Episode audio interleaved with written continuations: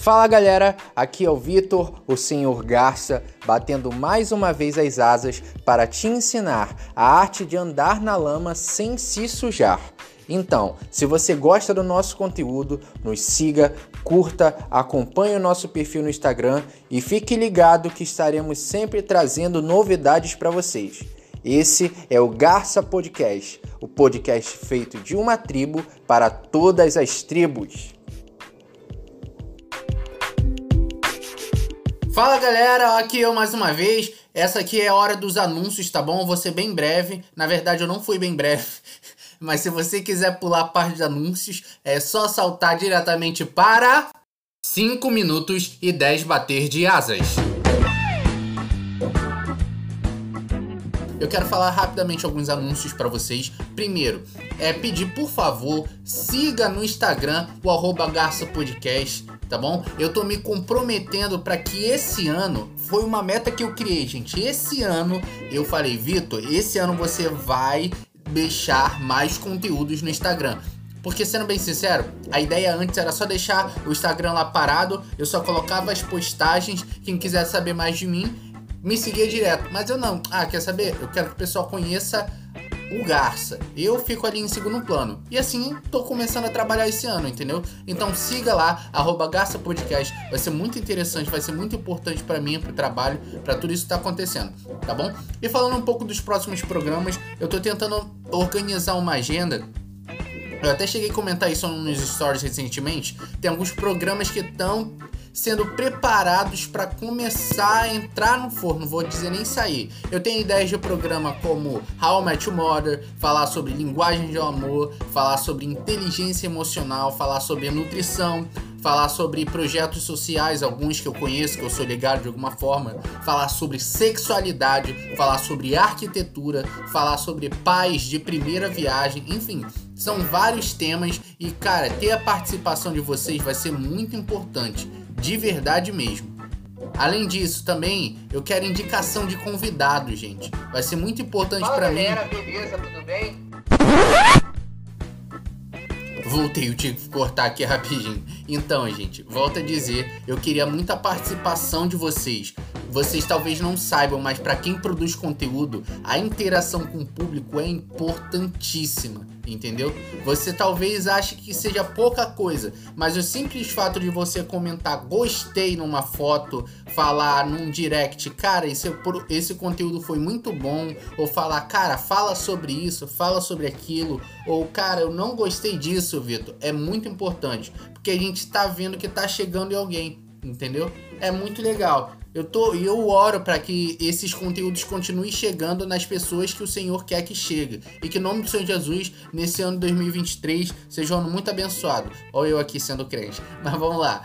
Eu quero também falar que nesse primeiro momento é eu vou estar tá fazendo, mantendo aquela base de dois programas ao mínimo no mês, mas eu vou me esforçar um pouco mais para tentar entregar um pouco mais de conteúdo para vocês. E além disso, eu vou tentar entregar alguns shorts, alguns programas mais curtinhos, de 10, 15, no máximo 30 minutos, como eu fiz no, no último programa do ano, tudo bem?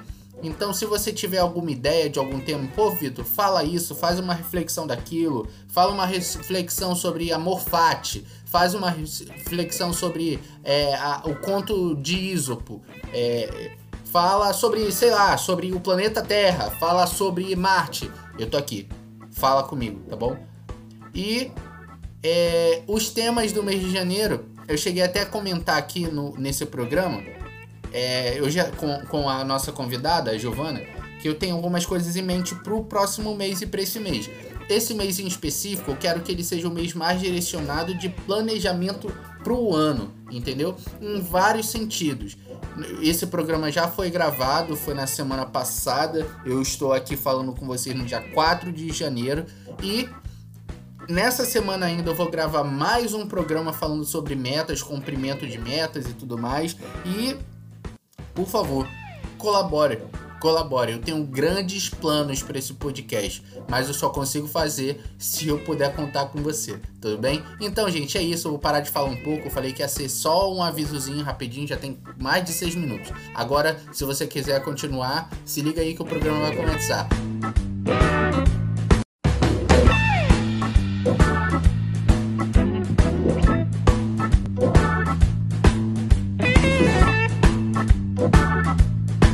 Fala galera, beleza? Tudo bem?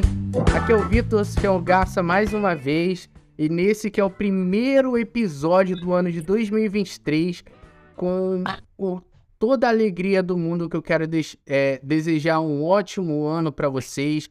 Agradecer a todos os ouvintes que nos acompanharam no ano passado. Agradecer a todos os ouvintes que estão chegando agora dizer que nós temos muitas expectativas, expectativas grandes, expectativas ótimas para esse ano. Declaro sobre a sua vida, declaro sobre a vida de quem vai escutar, quem já escutou, que será um ano de muitas bênçãos, em nome do Senhor Jesus. E hoje, como você está vendo aí no nosso tema, a gente vai falar um pouco sobre escolhas. Na verdade, isso está um pouco implícito no tema, né? E eu queria falar hoje com vocês sobre esse assunto com uma grande amiga que o Senhor me deu, é a Giovanna Bud. A Giovanna é uma artista, é uma atriz. Hoje, gente, hoje, hoje eu tô nojento. Hoje eu tô nojento. Hoje o, o nível tá lá em cima. Uma atriz da Record, da novela Reis, que contracena com os melhores. Ela já é uma das melhores, né? Que contracena com os melhores artistas do nosso Brasil. E tudo para honra e glória do Senhor. Mas eu vou falar um pouco, não vou ficar falando muito dela, não. Vou deixar que ela fale por ela mesma. Giovana, se apresenta aí, por favor. E aí, galera, tudo bem com vocês? Olha, um prazer estar aqui no podcast, Vitor, junto com você. Você que, né, Deus apresentou, conectou as nossas vidas, tornou um grande amigo. E quero agradecer pelo convite. E é difícil, né, a gente falar da gente mesmo. Mas estou é, começando agora o ano de 2023, muito feliz com, com testemunhos que Deus permitiu eu viver no ano de 2022. Como você falou, estou nesse trabalho né, na série Reis. Quem não acompanha, pode acompanhar. Já estou fazendo aqui o merchan né, da série, pedindo para a galera acompanhar. É, e muito feliz com tudo que Deus tem feito, né? Eu sou formada em artes cênicas pela Cal. É, também fiz missiologia, é, tenho essa parte aí da arte e missão muito marcada na minha vida. Mas é isso. É difícil, né? A gente se apresentar assim, falar da gente. Eu também tenho muita dificuldade de falar de mim, eu sendo bem sincero. É... Às vezes a gente fica meio, tipo, não sei você, mas é, parecer um pouco arrogante ou algo do tipo, aí eu fico meio é... né? Exatamente. Tipo, o que falar sobre mim, né? Sim. Falar sobre eu mesma. Sim, sim, exatamente, exatamente. Toda vez que eu tinha alguma dinâmica de, de grupo, algo do tipo, em algum tipo de curso, no trabalho, nessa área, eu sempre eu tinha que dar meu jeito, tinha que dar meu jeito, porque realmente era, o, era um probleminha que eu tinha. Mas me tira uma dúvida antes de imaginar, Ivan. Série Reis, ok? Ela tá passando hoje na Record, é, no horário, no horário, eu acho que é de 7 horas, 7 ou 8 horas. É 9. 9, 9 horas. horas da noite, e é isso, horário nobre. e eles passam somente na televisão ou passam algum streaming que a Record é, divulga? Como é que funciona? Isso. É, tem um, o Play Plus, que é o aplicativo da Record, onde as pessoas têm acesso né, ao conteúdo, programação, e lá tá a série Reis também é, todos os episódios. Eu tô agora fazendo, a gente vai começar a gravar a sexta temporada, que vai pro ar provavelmente em fevereiro. É, mas lá você tem acesso à primeira, à segunda, todas as temporadas da série, que tá incrível. A gente tá falando sobre os reis né, de Israel, começando é, né, desde o profeta Samuel. É literal, os livros, os eles retratam o que tá no, pelo menos parte do que tá no livro de reis, ou é mais do que os livros eh, de primeira e de segunda reis? É, a gente tá, na verdade, tá falando sobre 1 Samuel, 2 Samuel, entendeu? Assim.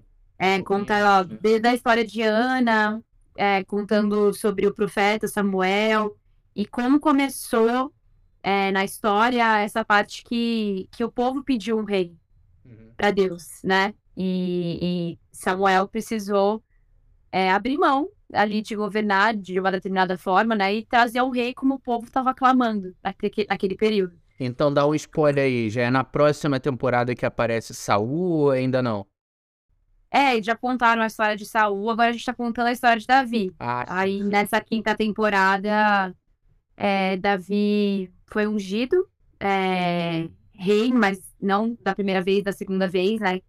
que ele já tá mais velho, que ele já foi perseguido, e Saul morre na quinta temporada.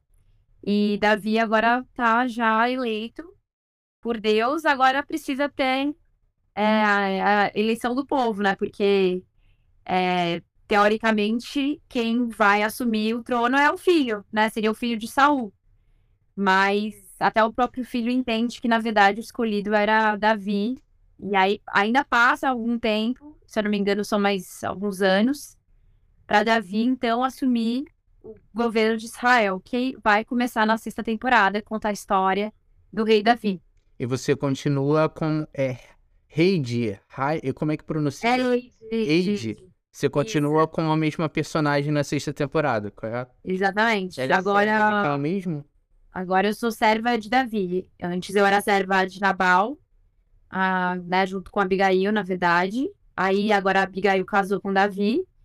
E aí eu me torno serva de Davi. E ainda vai acontecer muitas coisas, né? Quero que vocês acompanhem e me contem o que vocês estão achando também da série. Legal, legal.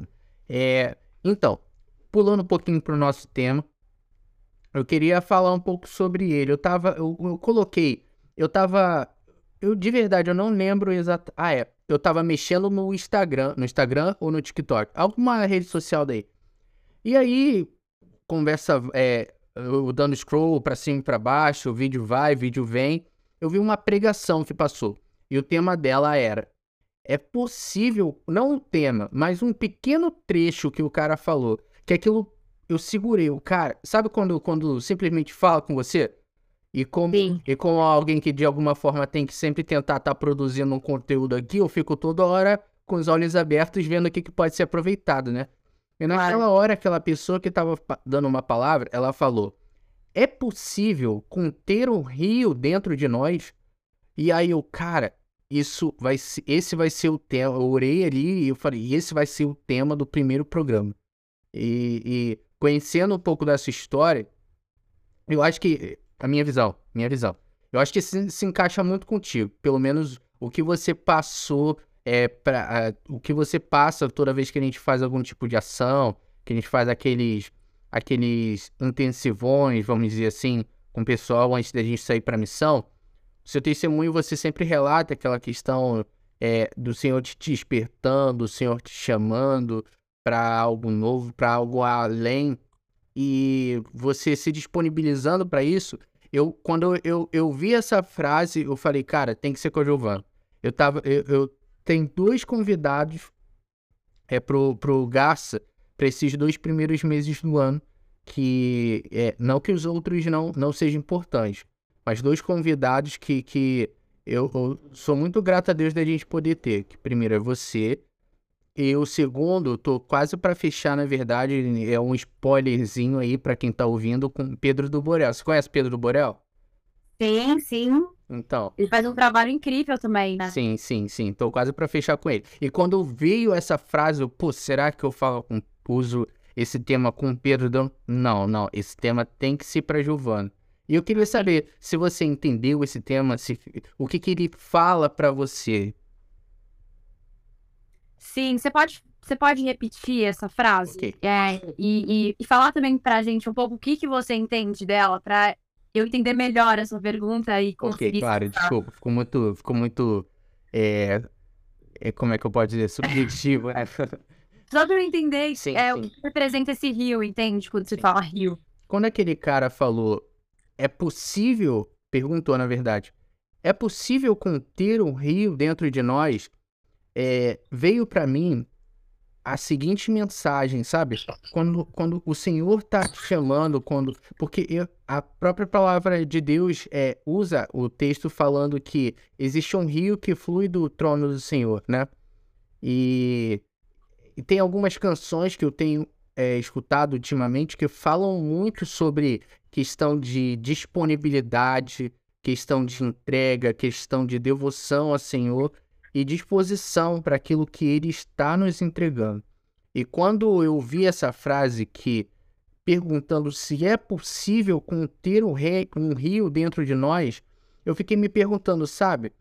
Se quando o Senhor está fazendo fluir, está fazendo transbordar, está fazendo queimar algo dentro de nós, é, sabe quando você tá colocando. Você pega um copo e coloca debaixo da torneira e você abre a torneira no máximo possível, aquela água vai jorrando e vai jorrando e vai borbulhando e começa a saltar do copo sem, sem ao menos ter conseguido encher o copo ainda, mas já é o suficiente para sair um pouco dessa água para fora daquela, daquele recipiente. E eu fiquei com aquilo na mente, o Senhor. É. Que nós não sejamos essa geração que façamos parte de uma geração que de alguma forma é, bloqueia o seu fluir, aquilo que o Senhor está derramando em nós, aquilo que o Senhor está fazendo borbulhar no nosso coração. E aí eu queria entender de você, o que, que você entende disso? Isso ficou mais claro? Uau, sim, muito. E eu já achei incrível isso que você falou. E eu já parei para pensar aqui, nossa, preciso deixar mais que esse rio flua dentro de mim, que é a presença de Deus, né? É muito incrível você falar isso, porque eu acho que desde nova eu sinto é, um, eu, eu, sinto a minha alma é, uma necessidade, sabe, dentro de mim desde criança sobre ter um relacionamento íntimo com Deus. E eu não falo de, de religião, não falo de regras, eu não falo sobre aquilo que, que homens, né, é, falam mas eu, eu, eu tô falando de uma presença mesmo, né? Da presença é, de Deus, do Espírito Santo de Deus. Então eu acredito que a gente é corpo, alma e espírito. E as coisas dessa terra, é, desde muito nova, não me supriam. Eu, eu sinto desde nova uma, um anseio, é, uma fome, uma sede por coisas sobrenaturais, sobre coisas que só no mundo espiritual a gente entende. Só tendo uma experiência com Deus para entender de fato o que a gente está falando aqui hoje. Então, eu, eu sempre busquei é, ser preenchida. Só que às vezes eu não entendia que isso era uma necessidade de descobrir meu propósito, aquilo que Deus tinha me enviado para ser aqui nessa terra. Então, em vários momentos na minha adolescência, em vários episódios da minha vida, eu tentei suprir é, esse, esse anseio, né? Essa necessidade com coisas da alma, com coisas da carne, que eram momentâneas e que só me levavam, talvez, para longe da minha identidade. É, até que um dia eu tive uma experiência profunda com Deus na África, eu sempre conto esse testemunho.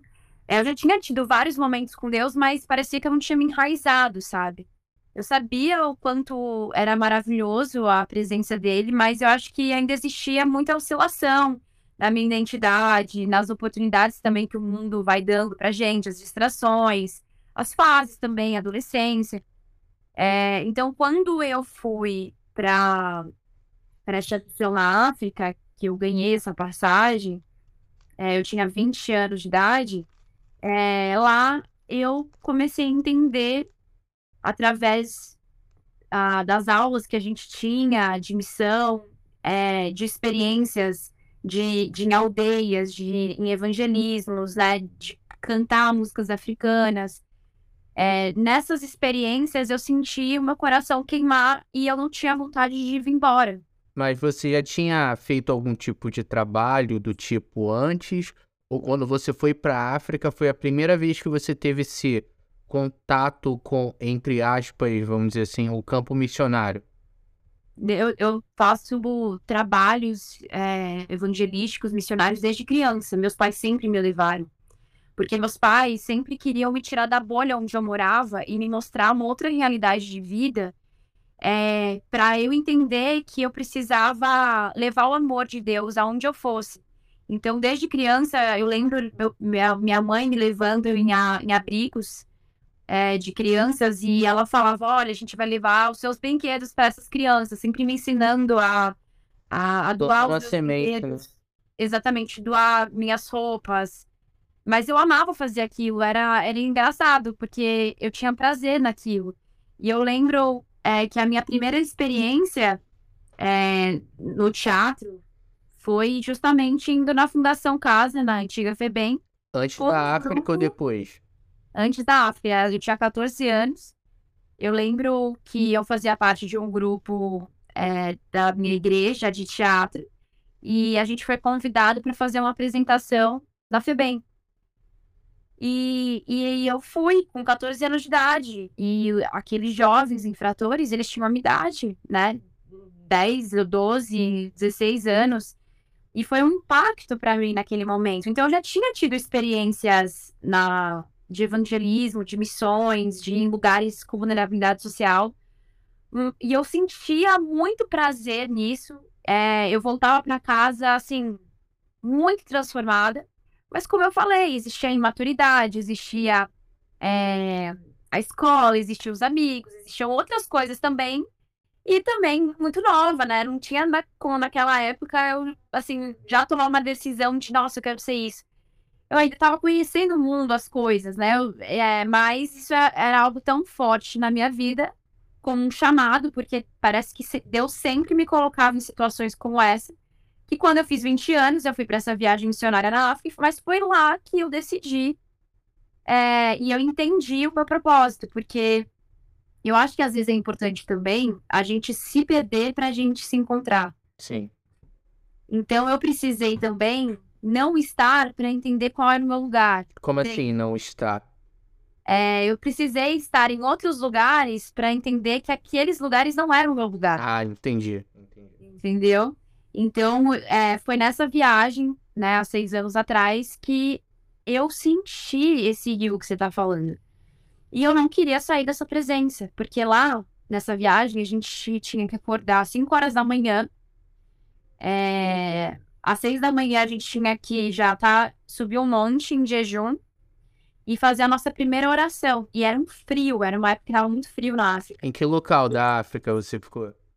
A escola era em Joanesburgo mesmo, ah, na, na África do Sul, isso. E aí a gente fazia as viagens missionárias à noite e aos finais de semana. Mas a escola, a preparação era numa, em Joanesburgo. Qual foi o ano? E foi em 2016. 2016, é. É. E naquele e, e, lá, assim, eu não eu queria não queria voltar pro Brasil. Eu falei, cara, eu encontrei o meu lugar, eu quero viver disso. É, claro que eu precisei voltar, precisei terminar minha faculdade, enfim. É, mas assim, eu fiquei tão apaixonada por Jesus que aquele ambiente me despertou é, a entender isso, esse rio que você tá falando. E uma vez. Desculpa. E uma, uh, Pode falar, depois eu pergunto. Tá? E uma vez que você sente essa água viva fluindo dentro de você, não tem nada que te supre mais do que isso. Claro que tem coisas que nos ajudam, né? Não tô falando sobre um radicalismo, mas eu tô falando sobre um temor e uma presença que você não consegue mais ficar longe. Então é nesse rio que eu me encontro, sabe? É nesse rio que, que, que eu encontro a minha identidade, que, que eu renasço todos os dias, é, que eu entendo qual é o meu lugar, o que, que eu tô fazendo aqui, sabe? Então é muito, muito incrível isso. É, Giovana, me tira uma dúvida. O que, que você. Eu acho que não, sei se ficou claro. O que você diria que foi o estalo para Giovana antes dos 20 anos, antes de ir para a África? E o estalo para Giovana dentro da África, lá fazendo essa missão, fazendo coisas que, entre aspas, se eu entendi bem, você já fazia aqui, mas foi necessário você atravessar um continente para ter esse estalo. O que, que você acha que foi isso que despertou você? que de certa forma a gente pode subentender que Deus também estava te usando aqui como ele estava te usando lá, correto? Mas em algum momento, em alguma situação, as escamas dos olhos caíram. O, o que, que foi esse estalo? O que, que você, aqui você é, é, delega essa questão? É, eu eu sou paulista e com 17 anos eu mudei para o Rio de Janeiro. E foi quando eu comecei minha faculdade de artes cênicas, né? É, e assim, eu me distanciei muito do meu propósito. Por que, que eu tô falando isso? Porque eu passei a, a sonhar os meus sonhos, entende? Eu, eu, não que eu, o temor eu acredito que não tenha acabado, mas a minha prioridade já não era mais viver a, a, o meu chamado com Deus, mas a minha prioridade era viver os meus sonhos. É, a minha meta, o meu objetivo de vida. E eu silenciei sabe, aquilo que Deus tinha para mim, para ouvir aquilo que eu queria fazer. Mas eu não encontrei vida nessas escolhas. É, e quanto mais eu me afastava de Deus, mais eu sentia que eu não era digna do amor dele. Só que, de repente, no último ano da minha faculdade, tava, né, faltavam seis meses para terminar, que era para eu estar muito realizada, depois de muitas escolhas que eu fiz, mas eu estava completamente vazia. E eu sentia falta desse rio, eu sentia falta. Eu anseiava por algo a mais. E que eu estava me sentindo totalmente perdida. E eu lembro de falar com Deus assim, falava assim, Deus, eu sinto muita falta de sentir a tua presença. Mas eu não conseguia mais sentir a presença de Deus. Porque eu tinha colocado no lugar de Deus outras coisas. Você estava, Mas... desculpa, quando nesse período que você estava mais distante da presença do Senhor, vamos dizer assim, é... você ainda frequentava a igreja ou você tinha dado uma pausa? Como é que funcionava isso? Eu não deixava de ir à igreja. Todo domingo eu tava lá. Mas meu coração às vezes não tava. Entendi. Entende? Porque, como eu falei, é... eu ia por, por temor, porque eu sempre fui acostumada à igreja. Todo domingo eu tava na igreja. E eu pensava, cara, se eu deixar de ir, ferrou. Seus eu pais. preciso me alimentar da palavra. Seus pais já eram os pastores, correto? Né, que é, é, é. Mas não ia nem pelos meus pais, ia por mim mesmo. Ah. Porque eu, eu senti um vazio muito grande no domingo. Domingo era o dia de um vazio. Era aquele dia cinza, silencioso, sabe? E eu precisava ouvir a palavra de Deus. Eu, eu ia muito por necessidade. Só que chegava segunda-feira, parecia que assim. Sei lá. Não é que eu esquecia, mas vinha o mundo, né? Vinha a rotina. A migalha que você pegava no, no domingo não era suficiente para suprir a semana, né? É, porque dentro de mim eu, é, eu não tinha feito tomado essa decisão, né? Eu tinha muitas lutas dentro de mim, muitos conflitos. E eu, e eu precisei sair da minha rotina do Brasil para para conseguir ouvir a voz de Deus. Porque eu não estava mais conseguindo ouvir assim a ponto de de romper, porque a vida com Deus é uma escolha que você vai precisar abrir mão muitas vezes de coisas que não agradam a ele. Porque o amor é um preço. Então, quando você ama alguém, você paga um preço por aquela pessoa. Como? O seu tempo. É, você às vezes vai comprar um presente para aquela pessoa. Você às vezes vai deixar de fazer coisas que chateiam aquela pessoa, né, para você estar tá perto dela. Então, você passa por um processo de transformação. E o nosso relacionamento com Deus é isso. Não que ele impõe mas porque você ama, você quer abrir mão para agradar. Então eu eu não estava preparada para abrir mão. Entendi. Por coisas que eu sabia que me afastavam dele. Eu insistia em determinadas coisas que eram momentâneas, mas eu não queria abrir mão, não queria perder. Mas chegou uma hora que eu precisei escolher, sabe? Ou eu continuar vivendo do meu jeito, ou eu abriria a mão para viver a vontade de Deus, porque a gente, é, a gente é muito assim, né? A gente quer muito que Deus realize os nossos sonhos, mas a gente, a gente não para para perguntar para Ele o que, que a gente pode realizar do sonho do coração dele, tá aí, né? Uau.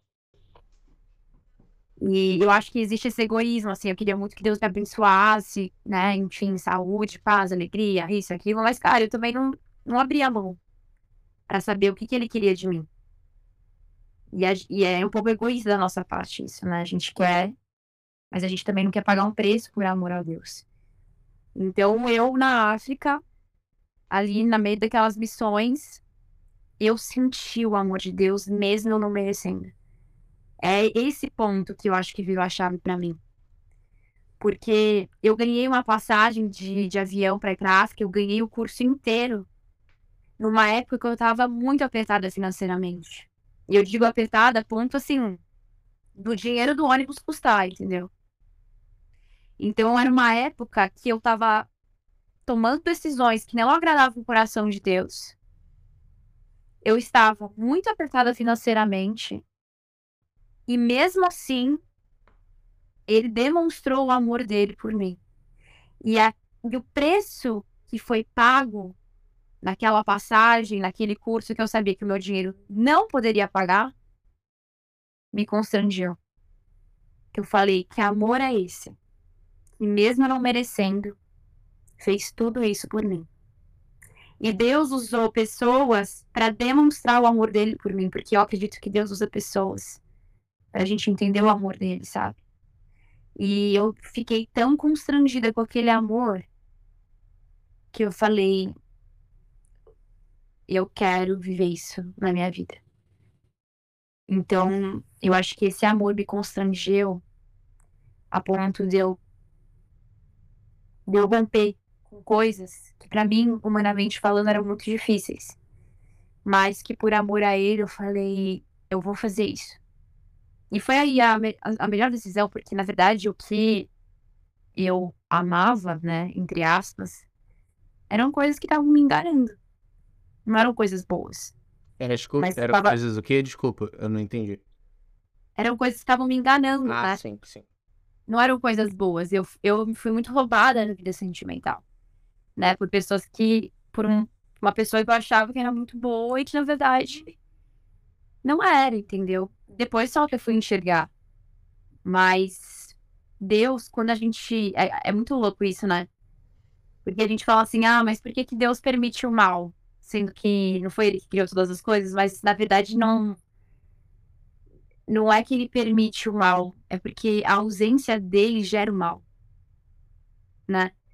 É, então, a ausência de Deus na minha vida estava enganando muitas coisas no meu coração. E que quando eu fui para a luz, eu enxerguei. Tem uma frase que eu tinha anotado, eu até achei que no que eu tenho um grupo no WhatsApp, só eu tenho vários grupos no WhatsApp que sou só eu. Aí eu tenho o grupo do WhatsApp que é para as minhas anotações pessoais, eu tenho o grupo do WhatsApp que é coisas de, de estudo, coisas de trabalho, e eu tenho um grupo que é só para ideias pro Garça. E aí eu lanço lá. E tem uma frase que eu lembrei que agora eu abri a, a conversa e faz muito. Acho que casa muito com isso. Ela fala o seguinte, ó. É, quem cumpre o princípio planta e colhe. Agora, quem quebra o princípio vira mendigo de milagre. Eu achei muito interessante essa, essa frase, porque ela, ela nos mostra o seguinte: eu, eu também já estive várias vezes nessa situação, onde você olha para você, para os seus erros inúmeros, é, incontáveis, imperdoáveis. E aí você vê Deus através do pastor, através de uma leitura da palavra, através dele falando no seu coração, de alguma maneira te redimindo e aí isso não bate com a nossa lógica humana, né? Porque o nosso senso de justiça é totalmente diferente do senso de justiça do Senhor. O Senhor é capaz de nos olhar, a gente falar, Deus, eu não quero falhar de novo, tá bom? Dele, tá bom. Quando ele acaba de falar, tá bom, a gente falha de novo, talvez na mesma coisa, outra vez em outra coisa. E isso já se pegou para mim várias vezes. É, essa recorrência em, em erros adversos que eu possa estar cometendo, e aí cai essa culpa. E quando o Senhor vem e, e, e nos restaura e nos constrange, a gente realmente fica nesse, nesse choque, nessa dualidade meio. Quase que entre aspas, eu não sei se é, tá certa a minha colocação, se sentindo meio que, cara, eu tenho, agora eu preciso compensar, eu preciso fazer valer esse esforço, esse sacrifício que ele tá fazendo por mim, né? É. E esse. E esse. E essa. Por que, que eu citei essa frase? Porque inúmeras vezes, eu não sei se você se sentiu dessa forma, mas eu já me senti dessa forma, de por estar quebrando princípios, por estar rompendo alguns valores que eram tão preciosos para mim em alguns momentos e são tão preciosos para o Senhor, eu parei de viver o natural, que é plantar e colher, e passei a simplesmente ficar como aquela, aquela passagem diz lá, é, é, esperando as migalhas cair na mesa e, e esperando por um culto de domingo à noite para receber um pouquinho da presença de Deus, me aliviar e aí ter que rolar a semana toda e e não era o suficiente porque eu só busquei o alimento um dia, mas o alimento tem que ser buscado todo dia. Tá, tá fazendo sentido o que eu tô falando? Com certeza, exatamente. É isso. Quando você tem esse romper, você tem necessidade de buscar diariamente. E o dia que você não busca, você fala, nossa, faltou algo no meu dia que na verdade é tudo, né? Que é justamente a direção, a palavra, né? Ele, ele é o príncipe da paz. Então, a, a paz que o mundo dá é momentânea, ele é a paz. Então, a gente não se alimenta uma vez por semana, senão a gente passa mal, a gente morre. Sim. E, a, e o espírito, ele tem que ser alimentado todos os dias. E eu, eu acho que esse romper gerou isso em mim. Esse temor de buscar diariamente, é, de, de entender que eu precisava alimentar o meu espírito, que eu precisava quietar a minha alma, né? Calar a minha carne, que existia uma luta na minha mente, nos meus sentimentos, coisas que eu precisava tratar do meu passado, que eu precisava ressignificar, que eu precisava resolver. É... Então, Deus foi começando um processo interior na minha vida de cura, de libertação, de transformação, é... de. Acho que de me resolver com o meu passado também. Para eu ser voz, né? Porque não adianta você falar coisas lindas, mas você não viveu o que você fala. Sim. Então, eu precisei ser confrontada em muitas coisas que doeram, mas que foram muito libertadoras na minha vida, sabe? Como me resolver com pessoas que eu era brigada, é, com chateações, pedir perdão para pessoas que eu tinha ferido. É, então foi muito lindo assim o meu processo, sabe, de, de recomeço, de renascimento, né, em Deus. E é isso. E eu, eu acho que até você antecipou isso, eu já ia perguntar. Quando nós somos ou, ou nos colocamos de alguma forma, ou criamos ou guardamos coisas que de alguma forma possam ser uma barreira para esse fluir dessa, desse rio, é, passos práticos que nós podemos fazer para desobstruir essa passagem. É, você chegou até a comentar algumas coisas aí, como perdão, perdão, é, é, o perdão para com o outro, perdão para consigo mesmo. Essa palavra, é, palavra ressignificar, ela tem, ela tem ganhado muita força nos últimos tempos, pelo menos a minha impressão. Ela tem, ela tem é, crescido bastante e, e, e vem trazendo um entendimento é, muito importante para mim, pelo menos, nessa questão. Que pelo menos eu entendo que ressignificar é você pegar aquilo que é, te machucou ou até mesmo aquilo que te fez feliz por um momento, né? Mas entender aquilo com uma ótica específica. E nós aqui como os cristãos, nós estamos falando com a ótica do reino, a ótica de Deus, né?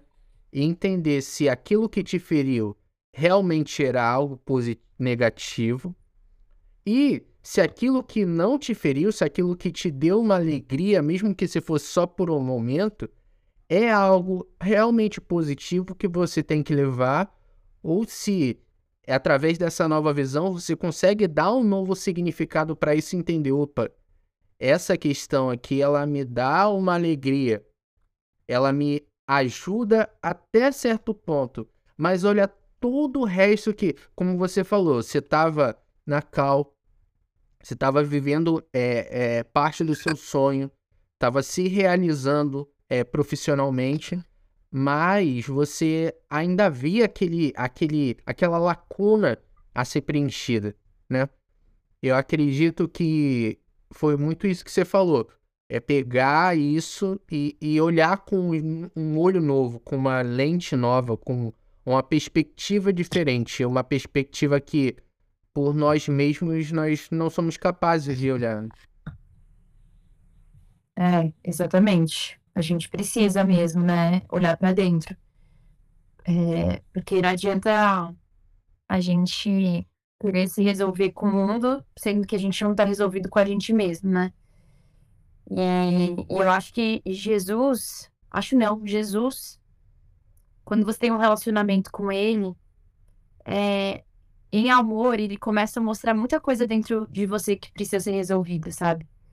E eu comecei a ver dentro de mim coisas que eu maquiava é, para não ter que tocar, sabe? Para não ter que encarar a verdade, assim. E aí vira uma bola de neve. É, e ganha uma ferida que não precisava, sabe? Se, porque já estava machucado. Aí se eu tivesse tratado antes, ia doer, mas não tanto quanto o tempo que eu demorei para resolver aquilo, sabe? E, e, e essa palavra que você falou de ressignificar, na vida a gente vai passar por dores, né? Na vida a gente vai passar por aflições, não tem como. É, Jesus falou isso pra gente, que a gente viveria as aflições. Mas eu acredito que a gente precisa renascer a cada dia, sabe? A gente precisa entender o que está acontecendo com a gente. E, e, conversar com Deus, e até mesmo procurar ajuda. Eu, em alguns momentos, eu tinha ajuda espiritual, que sempre foi fundamental na minha vida. É, mas tinha momentos que eu não sabia enfrentar, humanamente falando, determinadas situações. Em que eu precisei de ajuda de, de um psicólogo, já precisei de ajuda de um psiquiatra, é, porque passei por traumas, né? É, rompimentos, um luto que emocionalmente falando eu não sabia. E no meu espírito, eu acreditava que Deus tinha um propósito naquela dor. Mas, humanamente falando, enfrentar aquele, aqueles dias estavam sendo muito difíceis, né? Então, eu acredito que ao invés da gente olhar a escada, a gente tem que olhar o próximo degrau. E, e saber o que, que a gente precisa, sabe? E transformando na gente. Porque quando você vai resolvendo com você mesmo, fica mais fácil para você resolver outras áreas da sua vida. Porque é muito louco, assim, alguns problemas que você tem com você mesmo vai interferir na sua vida sentimental, vai interferir na sua vida familiar, na sua vida profissional. Eu digo de crenças limitantes que a gente tem, de inseguranças, é, de mágoas, né? A gente vai se fechando, a gente vai é, tendo muitas lutas na nossa mente que vai interferindo nas outras áreas. Agora, quando você para para olhar para dentro de você e falar, opa, peraí, isso aqui não tá certo, tô com alguns sintomas da minha alma que que não estão legais, eu preciso tratar.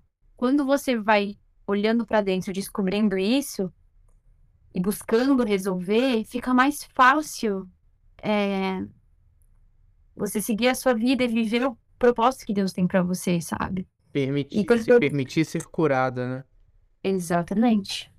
Então, eu acredito que todo mundo tem, sabe, traumas, barreiras, situações, mas a gente precisa buscar sempre ajuda e, e a parte espiritual é fundamental para isso o seu relacionamento com Deus, porque vai ter momentos que você não vai ter força, mas ele vai ser a sua força.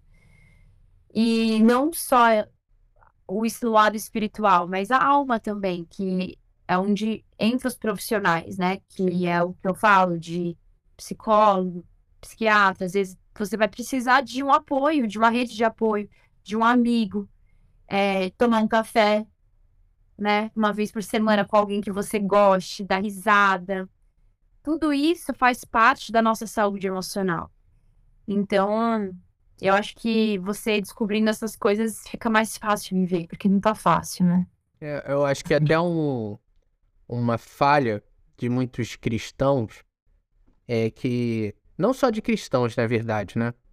Mas tem muita gente que se coloca no local onde é, tratamentos ou, ou acompanhamentos como terapia a, a, de, é, só foi quebrado o tabu de que não era coisa, entre aspas, de maluco algo do tipo.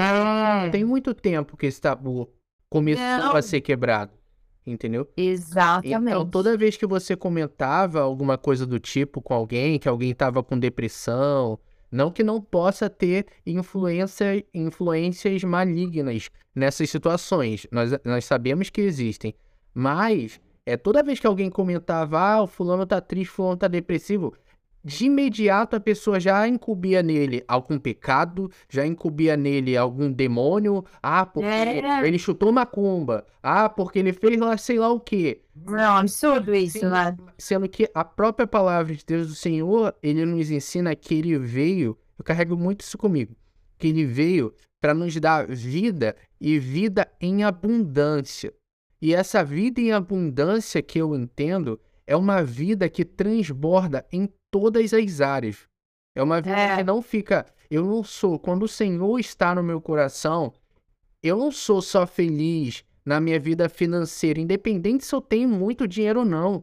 Eu não sou só feliz na, no meu casamento. Independente de, de se eu tenho dois anos de casamento ou se eu tenho cinco anos de casamento. Eu não sou só feliz se eu tô casado, namorando ou se eu tô solteiro.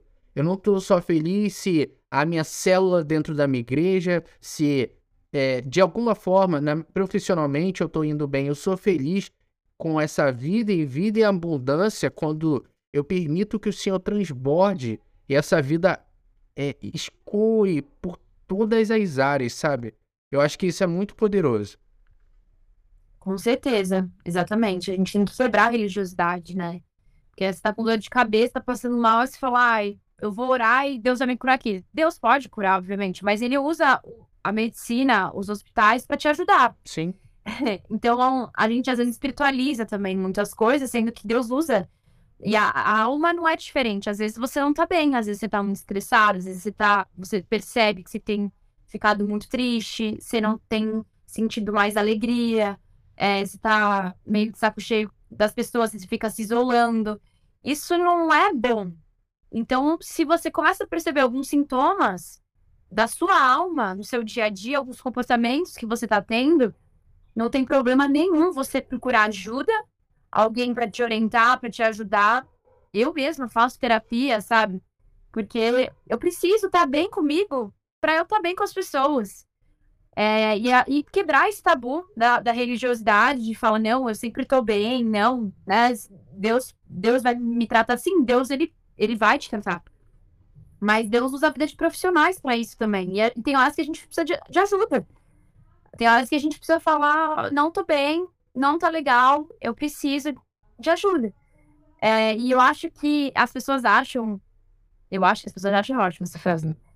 Mas eu, por muito tempo, eu mesma achava que ser vulnerável, estar vulnerável era um ponto de fraqueza. E hoje eu acho que é um ponto de muita força, sabe? Você ter coragem de falar, nossa, eu não tô bem, ou eu tô triste com você, ou eu fiquei triste com aquilo que você falou, é, vamos resolver isso. Eu acho que quando você fala a verdade, é, você não tá se expondo. Na verdade, você, na verdade, você tá se expondo, mas com muita força por ter coragem de falar a verdade. E acaba então, hoje algo... eu vejo como algo positivo, né? E acaba sendo algo tão simples que a gente dificulta tanto, né? Às vezes a gente coloca muita maquiagem. Isso, criou um milhão de barreiras e às vezes é só chegar. Giovana, aquilo que você falou, eu não gostei. E ter uma conversa normal com a pessoa é. e tal. É. Às vezes, pelo medo do conflito, a gente acaba criando essas barreiras. E, e barreira é. atrás de barreira, a gente só se isola mais e mais e mais. Exatamente. Eu acho que a gente tem que abrir nosso coração. Claro que também tomar cuidado com o jeito que fala, mas Sim. Eu acho que se a gente for sincero e verdadeiro, sabe, não tem um porquê de, de não se expor, porque isso sempre vai ser algo bom para você, sempre tratando dos seus sentimentos. E, assim, só para completar, eu lembro de um, um, momento da minha vida que eu tive um rompimento que me feriu muito na vida sentimental, era um noivado, e eu precisei do psiquiatra né, para aceitar aquela situação toda, e eu tava tendo crise de ansiedade, tendo vários sintomas de depressão, e eu precisava voltar a trabalhar e eu não tava conseguindo, assim, tava muito mal. E aí eu fui na, na psiquiatra, né, a doutora, a doutora Ingrid, ela virou pra mim, e aí eu, ela falou, Giovana, o que que aconteceu? Eu falei pra ela, falei, olha, tô passando por isso, muito difícil de aceitar essa situação, tenho chorado muito, tenho crise de ansiedade, e eu me achava, tipo, a fortuna, sabe? A, a guerreira da parada. E de repente tava num momento de muita fragilidade emocional. E aí foi difícil, né, assumir tudo aquilo pra, pra essa doutora e tal. E aí ela virou pra mim e falou: Olha, deixa eu te falar. Não existe o remédio da felicidade. Porque eu, eu falei, nossa, doutora, eu preciso de um remédio pra me ajudar. Porque eu preciso voltar a trabalhar, eu não paro de chorar, eu não quero sair do quarto, eu preciso voltar pra vida. E eu não tô conseguindo. E eu achei que ela fosse me medicar e tava tudo certo, né? E ela falou uma frase que me impactou pro resto da vida. Ela falou: não existe o remédio da felicidade. Eu posso dar SOS, coisas que vão te ajudar, mas a única forma de você vencer e ressignificar essa dor é você chorando. O que, que ela quis dizer? Você precisa sentir. A gente quer fugir. A gente quer anestesiar os nossos sentimentos. Deixar pra lá, deixar pra depois. Não. A gente tem que tocar na ferida. Porque às vezes a única forma da gente tratar aquela ferida é passando metiolate. E passar metiolate dói. Não elixir, né? Que hoje em dia é no tempo. É, é. Mas assim, o que eu tô querendo dizer? A gente precisa tratar os nossos sentimentos. Sim. Se você não tratar os seus sentimentos sendo a raiva, o ódio, a mágoa, a tristeza, a decepção, rejeição, o que for. Se você não tratar, essa ferida vai aumentar. E ela falou isso pra mim. Se você não chorar hoje, você vai chorar daqui a um tempo, só que vai ser muito maior esse choro. Porque se você não resolver hoje essa dor, ela vai voltar amanhã. Ela, a mulher, falou isso pra mim. Eu falei, eu fui, eu fui, eu sou psiquiatra, moça. Que você dá rebelde, quero anestesiar a dor. Quero fingir que eu não tô sentindo. E ela me falou, você vai ter que chorar. Então, eu acho que é isso. A gente tem que passar pelo processo pra ser tratado, né? E aí, voltando pro tema central, para que o rio flua. né? É. Mas, Giovana, é. dando, sendo um pouco mais pragmático, o que, que você acredita para que, é, dentro de todo esse contexto mundial que a gente está vivendo, rumores de guerra, é, tanto dentro quanto fora do nosso país, seja uma guerra ideológica, seja uma guerra política, ou seja mesmo uma guerra armamentista, é, para muitas pessoas tem sido no mínimo tenso o momento no qual estamos passando aqui no nosso país. Ser tenso, na falar que é no mínimo tenso, eu acho que é, é, é ser muito muito bonzinho. Eu acho que é um termo muito leve até para ser usado. Mas mesmo com todos esses empecilhos, o que, que você acredita é que a gente pode fazer para evitar que essa, todas essas circunstâncias, todo esse contexto mundial de talvez uma nova Covid estourando e o, o presidente dos Estados Unidos fala uma coisa, o, o, do, o da Rússia fala outra, o do Brasil fala uma coisa, e o que ganhou e o que perdeu fala outra, mesmo com todo esse turbilhão de coisas, o que, que a pessoa que está escutando ela pode fazer para não permitir com que coisas sejam é, esse, esse impedimento para esse fluir, mas pelo contrário, para que esse fluir ele ocorra mesmo em meio a tudo isso. Porque eu não sei se você já teve a oportunidade de ver pessoalmente ou no mínimo ver um vídeo de uma de uma tromba d'água em cachoeira, você já viu? Uhum. É, eu, eu, eu, sou, eu gosto bastante de fazer trilha. Inclusive, Sim. hoje, só uma curiosidade. Hoje eu estava pesquisando é, para fazer um trekking na, na, no Monte Roraima. Uhum. Que eu estava vendo uns vídeos na internet, eu achei super interessante. Uau! Sim. É uma viagem de oito dias. Você tem um tempo para subir no monte, eles ficam, dentro do que eu estava vendo, eles ficam dois dias lá em cima. Muito bonito, uhum. é muito lindo. Uau! E depois. Aventura. Isso, aventura. Andando, andando. Nossa! É, só que chuta quanto é que é o valor, pelo, pelo menos pela agência que eu vi. Nossa, não tenho ideia. 7 mil e um pouquinho. Eu fiquei, nossa. Gente, não, você tinha que passar, ser patrocinado para passar perrengue, né? 7 mil reais para ir para Venezuela. Nossa. Porque é na Venezuela. 7 mil reais. Eu tava pesquisando várias hoje. É, meus chefes que não escutem esse podcast na hora do trabalho eu estava pesquisando vários, é, é, vários destinos de viagens, tentando me planejar para o ano que vem ou para o próximo ano, fazia o- uma metinha, uma metona, enfim, metas em Aham. diferentes. E aí, uma viagem pro Cairo, no Egito, tava 4 mil reais. Aí, se eu for pra Venezuela, andando Era. oito dias, eu vou pagar sete. Nossa. Aí eu, ah, não, pelo menos agora, não. Mas enfim, eu até esqueci o que, o que, o que eu tava falando antes. Tava falando sobre essa questão que a gente tá vivendo no mundo, né? É, os problemas que estão acontecendo, guerra, Sim, sim, isso, sim. aquilo, como se blindar, né? Se não me engano. Isso, exato. O que, que você diria que a gente pode fazer pra se blindar? Vou fazer uma analogia, porque é difícil, né? Eu acho que é uma luta que todo mundo tá passando, eu mesma. A gente vê Instagram, vê notícias, aí começa a gerar medo, começa a gerar pânico. Será que vai fechar tudo de novo? Se eu pegar uma doença, se eu morrer. Aí eu vou fazer, assim, uma coisa que Deus ministrou. Eu tô nesse momento é, numa viagem, e aí só pra fazer essa analogia, eu tava. Eu, eu nunca tive medo de andar de avião. Só que a última vez que agora eu vim pegar o voo pro destino que eu tô, cara, me deu um medo, assim, de, tipo, meu, se eu morrer, sabe? Se esse avião cair. E nunca tinha passado assim na minha cabeça, sempre ficava de boa entrando no avião.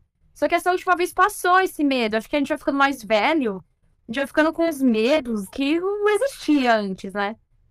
E aí eu entrei no avião, é, sozinha, vim pra essa viagem sozinha.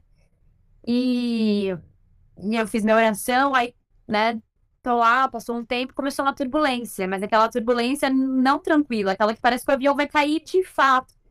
E aí eu comecei a rir, rir, rir, quando eu tô nervosa, dou risada. Aí eu assim, Deus, se esse avião cair, meu Deus do céu, o que eu vou fazer da minha vida, né? Tipo assim. Aí, aí eu comecei a orar. E aí eu, eu senti Deus falando assim, abre a janela. E, e, e olha, olha a grandiosidade do céu, sabe? O que, que eu tô querendo dizer com isso? Em meio às turbulências e aos medos, foca o seu olhar naquilo que vai te trazer vida. Uau. Porque a gente, a gente é movido por imagens. E nem tinha acontecido nada, só tava uma turbulência, mas eu já tava pensando na queda do avião, dos noticiários, o que, que eu tinha feito no mundo. O que, que eu, a última vez que eu falei com a minha mãe, com meu Notícia, atriz da Record. É, tipo, qual era o meu último post no Instagram que as pessoas, qual a mensagem eu deixei pra esse mundo? E, e aí começou, aí Deus falou isso comigo, assim, é, muda, muda o olhar. Você tá, você tá projetando imagens negativas, a sua mente tá se movendo por cenas horríveis, trágicas, mas move a sua visão para a grandiosidade desse céu, ou seja, para aquilo que é lindo, para aquilo que é belo. Ressignificar, né? É, e você não tá se iludindo, eu não tô falando pra você viver é, numa bolha. É, mas pra você também não viver na guerra que esse mundo quer gerar dentro de nós. Porque às vezes as coisas nem aconteceram, mas a gente já tá projetando que, que elas estão acontecendo, sabe? E aí você já fala assim, meu, mas se eu morrer, se alguém da minha família morrer, ai, se. Aí a gente já começa a projetar imagens de derrota. E a gente tem que mudar, focar a nossa visão para imagens de vida. Não anulando com as notícias que acontecem, mas a- as notícias ruins, que eu sei que não tá fácil, elas não podem ser o nosso foco. Senão, a gente vai pirar, entendeu? É, então, eu acho que é isso. Eu, eu tô buscando isso. Em meio às notícias muito negativas, não focar minha vida nisso. Mas projetar minha vida em coisas boas. Por exemplo, agora a gente vai. A gente começou um novo ano. Aí você já começa a ter vários medos, né? Tipo, ai, se eu for demitido, ai, se eu perder dinheiro. Aí você começa a projetar imagens de derrota. Aí você vai ficando com medo, preocupado, se eu não tiver o dinheiro para pagar aquela conta. Sendo que a gente precisa projetar dentro de nós imagens boas, porque a nossa mente vai gerar sentimentos que vai gerar comportamentos. Se você tá pensando em coisas negativas, você sendo demitido, você pegando uma doença, al- algo ruim acontecendo, você vai gerar sentimentos ruins e você vai ter um comportamento de derrota. Agora, quando você projeta, né? A, a Bíblia fala, eu vou trazer a memória que vai me dar esperança. É, imagens de vitória, você assinando contratos bons, você, você é, sendo promovido no seu trabalho, você fazendo uma viagem dos seus sonhos. Quando você começa a projetar imagens boas na sua mente, visualizando aquilo que você quer, você vai gerar sentimentos muito positivos e comportamento que de vitória. Então, eu tenho aprendido isso, eu tenho estudado sobre isso, sobre é, a energia que a gente emana, sabe, dentro de nós. E a palavra fala assim: como o homem imagina sua alma, assim ele será. Se você ficar imaginando coisas ruins, você vai se tornar isso. Agora, se você imagina coisas boas, você vai se tornar coisas boas. Então, é, eu acho que é, eu tenho buscado isso. Ao invés de pensar na realidade do mundo, eu não anulo as notícias, eu tenho consciência do que está acontecendo, mas eu tento entender que promover imagens boas na minha mente, sabendo que em tudo Deus vai me sustentar. Ainda que eu ande pelo vale da sombra da morte, eu não vou ter mal algum, porque o Senhor está comigo. E, e se tiver que acontecer alguma coisa, é porque Deus permitiu. Porque quando eu entreguei a minha vida para Ele, Ele falou na Bíblia que não vai cair um fio do meu cabelo sem que Ele permita. Então, eu sei que o que acontecer no mundo, no Brasil, enfim, é, se ele permitiu, é porque tem um propósito. Agora, eu não vou deixar o medo governar a minha vida. Quem vai governar a minha vida é o Senhor. As notícias não definem é, a minha história. Entende? Então, eu acho que é você, ao invés de olhar para o tamanho da escada, você olhar para o próximo degrau e falar: Senhor, eu confio em Ti, ainda que esteja difícil. É, essa frase marcou. Essa frase marcou. É a segunda vez que você fala e ela teve muito impacto. É, não olhar a escada, é, mas olhar o degrau. É, alguém falou isso essa semana pra mim. Não sei se eu li no Instagram, mas eu, poxa, eu nem lembro quem te falou isso, mas me marcou também. E aí eu tenho refletido muito isso, porque eu confesso que começou 2023 e eu fiquei assim, meu Deus, tem muita coisa para realizar, mas tá tão distante daquilo que eu quero. Nossa, Deus. E aí, de repente, eu li essa frase e falei, cara, eu tô focando no tamanho da escada, eu tenho que olhar o passo, o próximo passo da minha vida. O que, que eu posso fazer hoje para colher amanhã? Sim, totalmente. Muito louco, né? Essa frase é muito incrível. É, Giovana, eu acho que difícil ficar um pouco melhor que isso. Você foi incrível, você foi maravilhosa. Eu não quero também tomar muito do seu tempo, não. Porque você tem uma sobrinha aí pra cuidar. ela tá... tá dormindo. Tá dormindo. Se ela começar a chorar, é... saiba que eu estou aqui num ambiente que tem um bebê, né? é, e com isso, mais uma vez, eu quero muito agradecer a sua participação, Giovana. Foi muito, foi muito incrível, foi muito incrível. Que você que está ouvindo essa mensagem tenha essa consciência. É, que nada, nem ninguém, nem mesmo você, possa conter aquilo que o Senhor tem colocado dentro de você. Giovana, você tem alguma coisa para encerrar? Só agradecer é, por esse momento de conversa, de bate-papo, falar para você que está nos ouvindo que Deus te abençoe demais. É, escreva seus pedidos, é, metas, sonhos que você tem para esse ano. É, continue entregando nas mãos de Deus, continue fazendo a sua parte e confia que Deus, na hora certa, vai realizar todas as coisas segundo o propósito dele na sua vida. Amém. E um feliz 2023, viu, para você e para sua família. Amém, amém. É, por fim, por fim, você tem alguma indicação para dar pra gente? Talvez algum filme, algum livro, alguma música, alguma coisa que você viu nos últimos dias é, para deixar aí para os nossos ouvintes?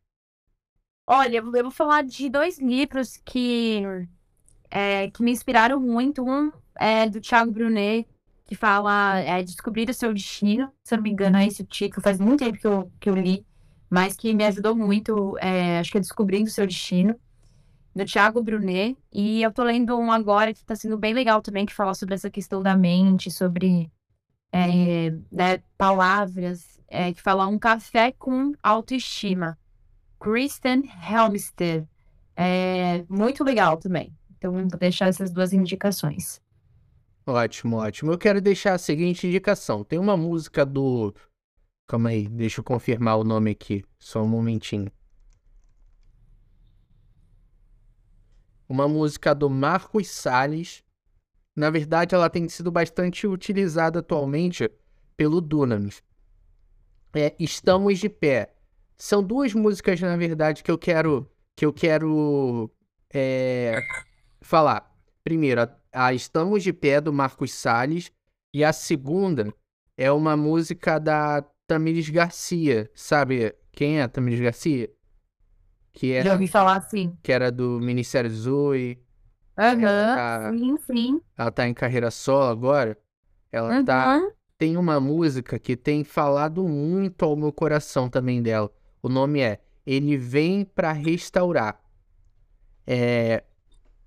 E são duas músicas muito poderosas nesse contexto. A primeira, Estamos de Pé, a, o refrão dela é basicamente o seguinte: ele fala, é, é uma afirmação para os céus, para o mundo inteiro, que é o seguinte: que a perseguição ela não parou a igreja, o Coliseu não parou a igreja, os leões não pararam a igreja do Senhor, e que o inferno ele não, não só pode, como ele não vai prevalecer, né? Porque a própria palavra do Senhor diz que as portas do inferno não prevalecerão contra o avançar da igreja. E a igreja somos nós quando estamos unidos em uma só fé, em um só propósito. E, e aí ele fala muito disso. Ele fala muito disso. Essa música eu acho muito interessante nesse sentido. Ela fala. E, e, e tem uma pregação do Juliano Som que sempre ficou guardada comigo, que ele fala o seguinte. Ele enfatiza essa questão das portas do inferno. Ele enfatiza em que sentido?